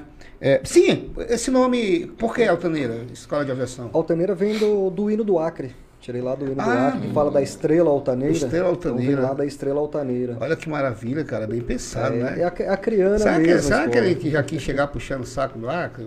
Eu tô sentindo isso aí, né? Pode ser. Aí, Renato, o cara, o cara, o cara, o cara, ele chega, ele diz assim, rapaz, eu quero fazer o curso de piloto, eu quero, eu quero entrar nessa vibe, como por exemplo, é, tu que sentiu vontade desde criança de ser piloto de avião, né? E aí, é, como é que, como, como, como é que a pessoa deve fazer? Então, Inês, a pessoa deve ter, a partir de 15 anos, tá certo? Com o ensino fundamental já completo. Então, o requisito é bem básico. 15 anos ensino, e o Fundamental ensino, já completo. o ensino, funda, o ensino fundamental ou médio? O fundamental. É fundamental, Fundamental, só? fundamental. Olha, olha só, cara, fundamental. Exato.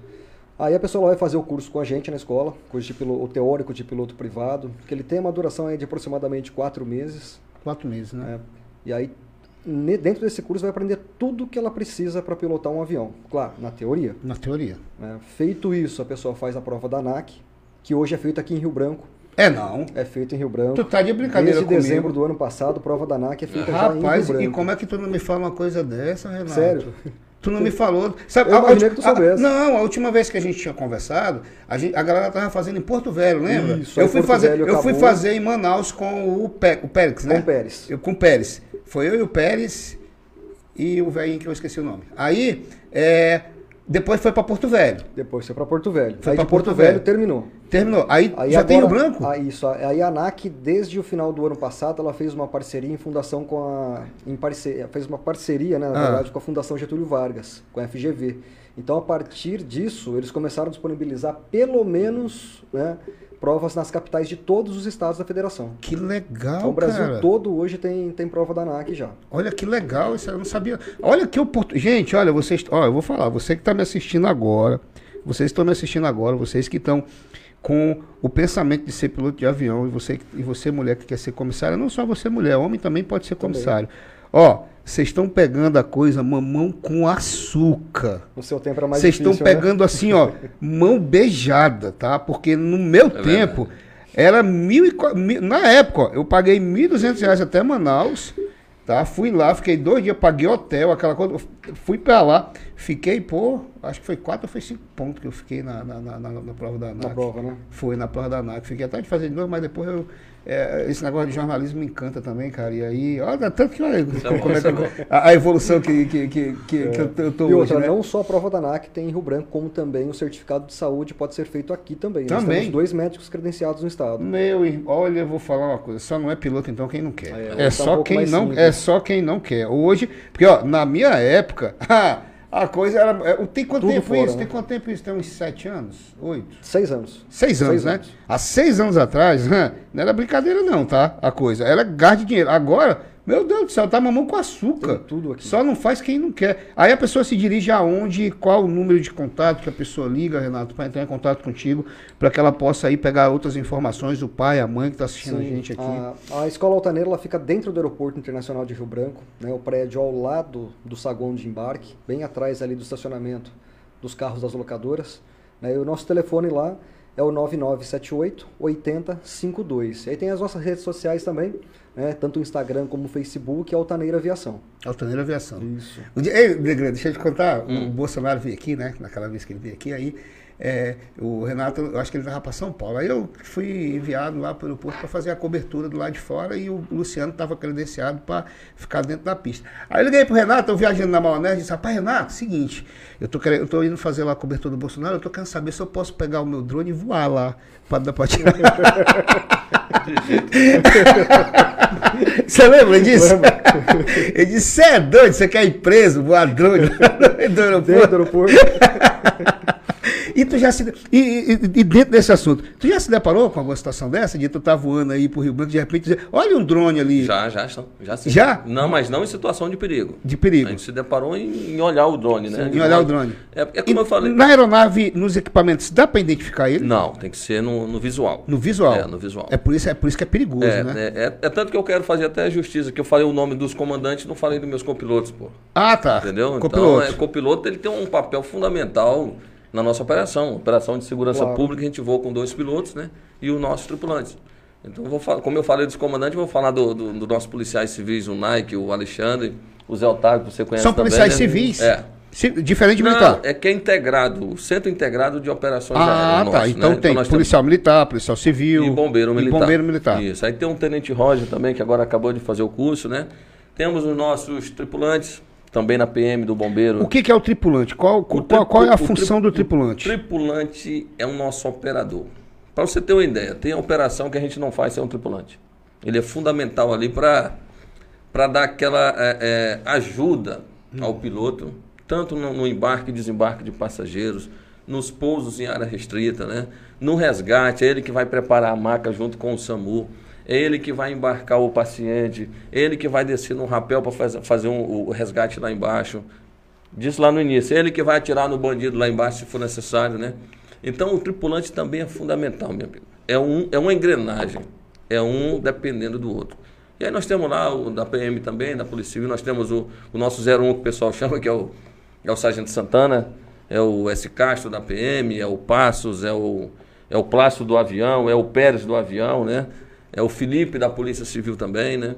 Então eu vou, eu vou acabar esquecendo alguém. O, o, Mar. o, o, Pé- o Pérez, ele é o piloto da. da- da- É, o da- piloto do ele seu é- pai agora. É o, é o, é o oficial, o piloto É. oficial da- da- Tá do a seu pé. Sim, sim. Pô, que legal, cara. Olha só. o Pérez. Eu, fiquei- eu chamei ele aqui também para vir bater um papo com a gente aqui, mas ele, de- em decorrência a, a, a plantão, essas Ah. coisas, acabou que não, não deu pra ele, vir. Rapaz, que legal. Negreiro, e a mesma pergunta que eu fiz pro, pro, pro Renato, eu faço pra ti, só que eu acredito que é um pouco mais difícil, porque aqui nós não temos, né? A escola de, pra formação de pilotos de helicóptero, né? Qual o caminho das pedras que você dá pra galera que queira seguir esse, essa, essa carreira que você seguiu hoje? de é, se- porque além de piloto, você também é instrutor, né? Que é um Sim. diferencial, né?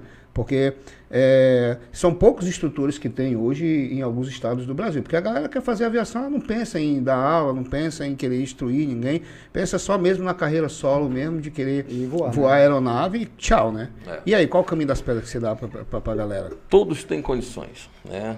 Basta querer, tem que se dedicar, né? Hoje tem que fazer parte da segurança pública para ingressar lá no, no nosso pael. quadro, no seu pael. Hoje nós temos bombeiro, PM e polícia civil. É, o, o Tenente Soares aí, que mandou um alô logo no início, né? Ah. Ele está com a banca pronta já. De, a banca está com as provas, tudo, tudo ok, já passou na parte teórica, né? É um cara que está pronto para fazer O Soares, o Tenente o- Soares. Exatamente, o prático. Ele está lá em Cruzeiro do Sul e co- mostrou interesse em vir para cá, né? A gente acredita que com a, com a extensão, com a criação de uma nova base, vai ser necessário a gente formar mais pilotos. Então, no futuro, a gente vai, vai abrir um edital aí para formar mais pilotos, mais tripulantes, porque aumentou, aumentaram as aeronaves. Hoje nós temos dois aviões e dois helicópteros, mas a quantidade de. O nosso Nós temos objetivo- dois aviões dois aviões. e dois helicópteros. E dois helicópteros. Olha que bacana, cara. Tem bem estruturado. Então, com a- então. o nosso efetivo ele precisa aumentar. Eu acredito que para 2022 a gente vai, vai de repente abrir um edital aí para uma seleção. Não sei ainda como vai ser esses critérios, né? Vai ser definido, mas nós vamos ter que fazer. Ô, ô, ô Negreiros, aquela questão de aqueles aviões de abate, é, com, a- a- aeronaves que não têm é, uma rota de voo, que geralmente é de tráfego, é feito pelo Exército, ou pe- pela Aeronáutica, ou, ou também pode ser feito pela Força de Segurança Pública de um É, Estado? é feito pela FAB, né? Pela FAB, Força né? Aérea Só a Brasileira. FAB, né? É, inclusive nós tivemos situações aqui de aqui na fronteira, aeronaves abatidas já. Já, né? Já. Pela FAB. pela FAB. Né? Mas nós tivemos, nessa operação que, que teve aquele avião apreendido, junto com a Polícia Federal, a gente não abateu porque o piloto pousou. O piloto pousou. Pousou. né? Foi dada a ordem para ele pousar. Na verdade, ele pousou e ia arremeter. Hum. Entendeu? E aí foi um momento que eu- a equipe de terra teve que fazer uma intervenção. E aí eu não vou entrar em detalhes, né? Claro. Mas ele teve, ele realmente obedeceu a ordem lá e o avião está lá apreendido. Na também. nossa região, tu acredita que tem muita pista clandestina para a questão do tráfico de droga? Eu acredito que sim. Tem. Eu não digo muitas pistas, mas Falta alguma- fiscalização? algumas vai ter. Falta fiscalização. É como eu te falei, né? É um estado co- coberto por floresta. 87%, 86%, 87% de cobertura florestal. É como se. Agora eu vou usar aquele, aquele termo lá que você usou. É uma- achar uma agulha no Agulha no palheiro. No palheiro. né? Agora, quando tem informação, e, e às vezes chega, e nós já atuamos junto com a Polícia Federal, no sentido de, de, de destruir as pistas clandestinas, né? Quando a gente tem informação, gente- aí a gente vai, faz um trabalho de investigação e vai em apoio. Nesse caso, a gente vai em apoio à Polícia Federal. Renato, e as mulheres que queiram fazer, que tem o sonho aí de ir ali, estar numa aeronave, num Boeing, né, fazer aquele trabalho de servir os passageiros, é, são as mesmas especificações, ensino fundamental, até a partir de 15 anos, é essa mesma linha não, ou é É diferente? próximo a isso. Ah. né? Então a gente entrou naquela questão da altura, né? Ah. Então é a partir de 1,45 de altura. Aí na era tu já pode, viu? E isso é justamente, Luiz, por quê? Porque a- as aeromoças, os comissários de voo, eles precisam fechar o BIM, então eles têm que alcançar onde é guardada as malas, né? Ah. Para poder fechar, para poder abrir, pegar equipamento de segurança, né? Então se tiver menos que isso, às vezes a pessoa não alcança e não consegue desempenhar um bom trabalho. Por isso que existe essa altura mínima aí. 1,40 e E 5. 1,45, né? Exato. Aí, Aí- quanto tempo de curso? Aí tem que ter pelo menos 15 anos, né? E estar cursando ou já ter concluído o ensino médio completo. Ensino médio completo. É, o curso ele também dura em média aí quatro meses. A gente tem turmas ou aos sábados ou durante a semana noturno. Galera, e legal é o seguinte, ó, tem um, tem uma, eu já fiquei de ir algumas vezes, mas eu sempre, não é porque eu não quero, não, é por causa da condição mesmo de trabalho, que às vezes eu tô no interior, às vezes é, tem pauta, enfim, é de ir no curso de sobrevivência, é, que é oferecido nesse curso de piloto, tá? Vocês terem uma ideia, eles criam situações reais, onde eles vão para dentro da floresta com pessoas do exército, onde é colocado em situações ali, é, em extrema situação, para que a pessoa sinta o que é uma aeronave cair dentro da floresta. Porque aqui, por exemplo, é como o Negreiro falou, nós estamos cobertos por mata. Caiu, ou vai comer cobra, bicho de mato, não tem pra onde correr não. É, Então tem que ir para lá ver o que, que é a situação, como é a situação. E, e é bem legal. E eu quero, eu quero, eu quero inclusive, o, o acompanhar. comissário de voo, ele na verdade é um técnico de segurança de voo. Certo. Então a gente fala, ah, é a pessoa que recebe, né? O pessoal quando a gente entra no avião, que atende a gente, que serve o café nosso, tudo mais. Mas a função, né, do comissário ali, da aeromoça, vai muito além disso. né, que está nos bastidores aí que ninguém vê. né, que é justamente ser esse técnico de segurança do voo. Então, se porventura o avião ele fizer um pouso forçado, um pouso de emergência numa área de mata, né, os tripulantes eles são todos treinados para lidar com essa situação.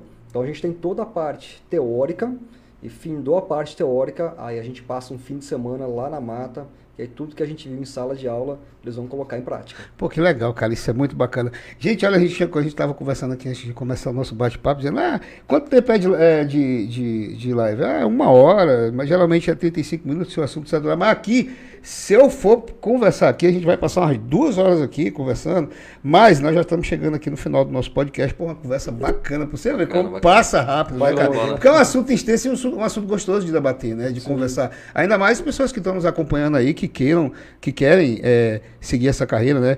Pô, Negreiro, ó, cara, eu quero dizer que eu, eu, eu fico, assim, imensamente feliz de te ver onde você chegou hoje, sabe? Você é um amigo que eu já conheço. Ah, o que? Há uns 15 anos atrás, né? Que a gente se conheceu aproximadamente. Mais ou menos isso. Uns 15 anos, mais ou menos, né? Mais ou menos isso. E eu fico, assim, feliz de ver onde você chegou hoje.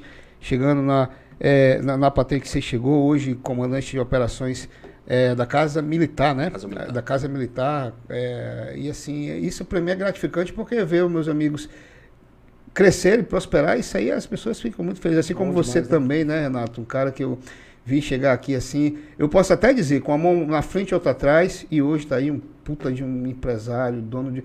Hoje, pioneiro. Hoje você, você praticamente já fez história no Acre em relação à escola de pilotos no Acre. Você vai ser lembrado aqui por muitos e muitos e muitos, muitos anos, porque eu tenho certeza que essa escola também vai continuar. E o meu desejo é de prosperidade, que você continue crescendo a cada dia. Quanto mais você cresça, é, mais é, é, é, horizontes você consiga alcançar aí voos também, tá bom? Obrigado. Obrigado, Negueiro, pela tua participação. Obrigado aqui pela, por você Obrigado. ter vindo, viu? E sinta-se aqui convidado de voltar Tá outras bom, vezes para contar outras histórias. Se tiver mais um tempinho aí, é Ah. só para agradecer a Deus, né? Porque por ter no- nos abençoado, ter nos protegido nesses 12 anos de operação, né? E pedir que continue nos abençoando também, né? Agradecer a nossa equipe, agradecer ao governo do estado do Acre, o governador que tem, Gladys Cameli, que tem dado muito apoio para o nosso, pro nosso agrupamento, para o nosso centro integrado, o secretário de segurança, que é o nosso chefe imediato, né? Então, como eu falei, são muitas mãos para fazer essa, essa aeronave voar, para fazer ah, as atividades aéreas chegar nos locais mais isolados aqui do estado. Então, meu amigo, estamos à disposição. Obrigado mesmo pela oportunidade, obrigado, comandante. Show de bola mesmo, tá? Estamos à disposição da sociedade acriana e conte com a gente. Pode ter certeza que estamos aí para servi-los. Obrigado, Negueiro. Renato, obrigado aí pela, por, ter, por ter aceitado aí, viu? Pô, eu que agradeço o convite, viu, Guilherme? Se precisando, a gente está sempre à disposição aí. Maravilha. E a vocês que nos acompanharam aqui nesse super bate-papo, você vai poder, você que não viu toda a entrevista, chegou aí no finalzinho ou na metade. Nós estamos nas plataformas YouTube, nós estamos na plataforma Facebook e você também vai poder acompanhar logo mais eh, no Spotify Conversa Franca. Você busca lá ó, no Spotify Conversa Franca, você vai poder encontrar aqui esse bate-papo em áudio para você for viajar, você que vai pegar o carro aí quiser saber um pouco da aviação aqui no estado do Acre, você vai poder acompanhar tudo pelo Spotify também. Obrigado pela sua companhia, obrigado pela sua audiência. Sexta-feira, deu branco agora, não lembro quem é que vem, mas eu vou publicar o card, vocês vão poder acompanhar aí e você pode, inclusive, ser um aqui anunciante nosso, tá? Você pode aqui anunciar sua marca, você pode anunciar aqui. é, Inclusive, nós estamos aqui com água mineral, tá? Agora eu tiro, vocês observaram que eu tirei a água mineral daqui, né? Não vou mais estar fazendo mecha aí para para as águas minerais daqui, não. Então, beijo no seu coração, até a próxima, se Deus quiser. Tchau, tchau.